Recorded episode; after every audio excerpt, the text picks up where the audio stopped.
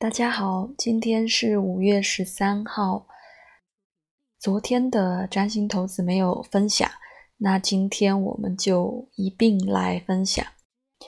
其实昨天投出来，我心里就感叹了一下，最近是和这个月亮干上了嘛？因为昨天投出来的是月亮水瓶座五宫，然后今天投出来。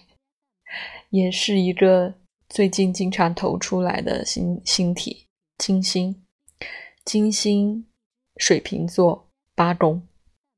那我看了一下记录啊，就是从一号我开始更新这个录播以来，月亮分享了投出的次数是五次，昨天是第五次，金星也是五次，金星。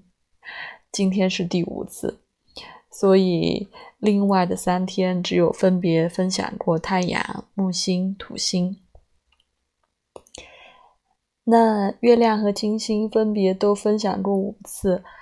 其实大家呃之前听的话，对月亮和金星的分析就比较多了。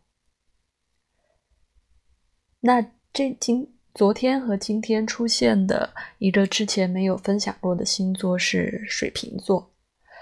呃，水瓶座是天王星守护的风象星座，它是固定的阳性星座。那在呃三王星还没有出现的期间呢，它和摩羯座一样是被土星守护的。所以大家呃有时候可以。体感受一下，它和摩羯座，呃，其实有一有些时候可能有一些类似的地方。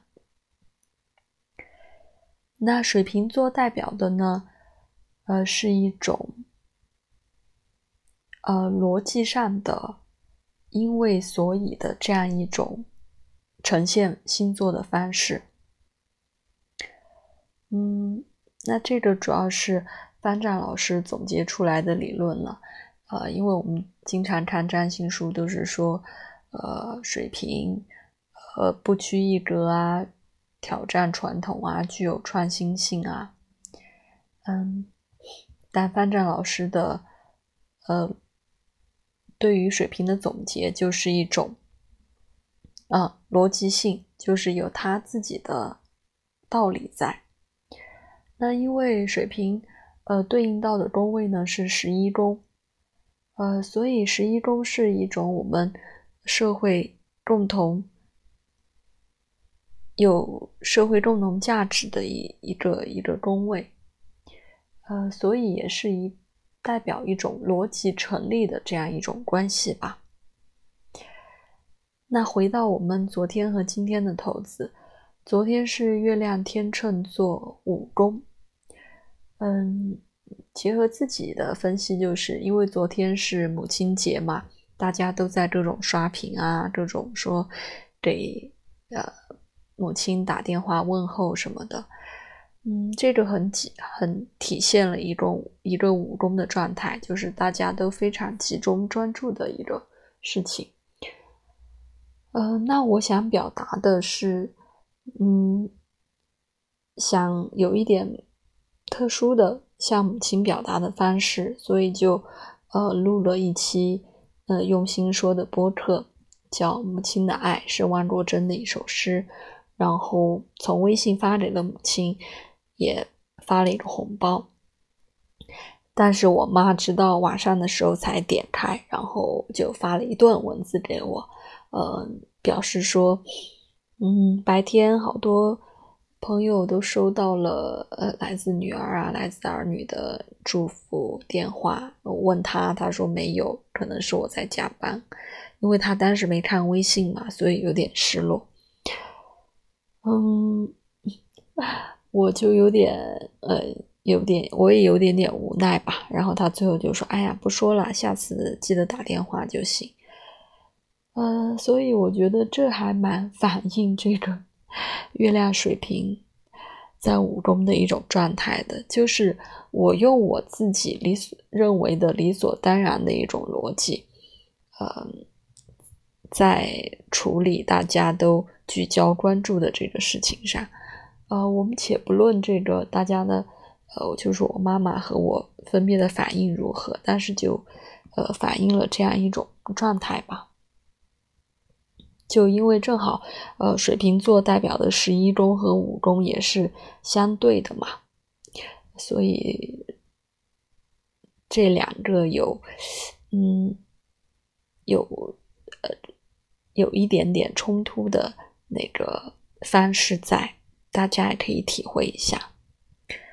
然后说回今天的金星水瓶座八宫，那就是看起来。呃，因为之前八中也分享过了，就是我们的共同价值，就是看起来在共同价值方面是有逻辑可言的。那今天对应到的呢，可能是工作的一个状态，就是工作上的有一件事情，嗯，因为涉及到两个部门嘛，嗯，之前是一个部门，呃，作为牵头，呃，我们单位是配合的，但是突然因为前几天。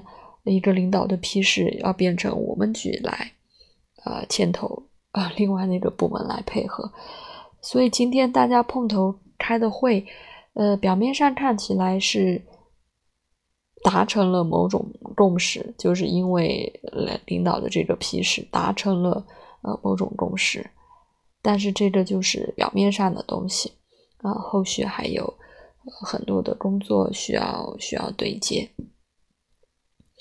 嗯，那我觉得今天这个也是一个蛮好的例子，可以来体现这个，嗯，水瓶座和八宫来理解水瓶座和八宫。就水瓶座就是看上去就是一种，呃，理所当然的有逻辑在的，呃，这样一种感觉。然后八宫就是，呃，大家形成的一种共同价值。所以我觉得今天这个，嗯。例子的分享，我觉得还挺有意思的，好吧？那昨天、今天的投资就分享到这里，拜拜。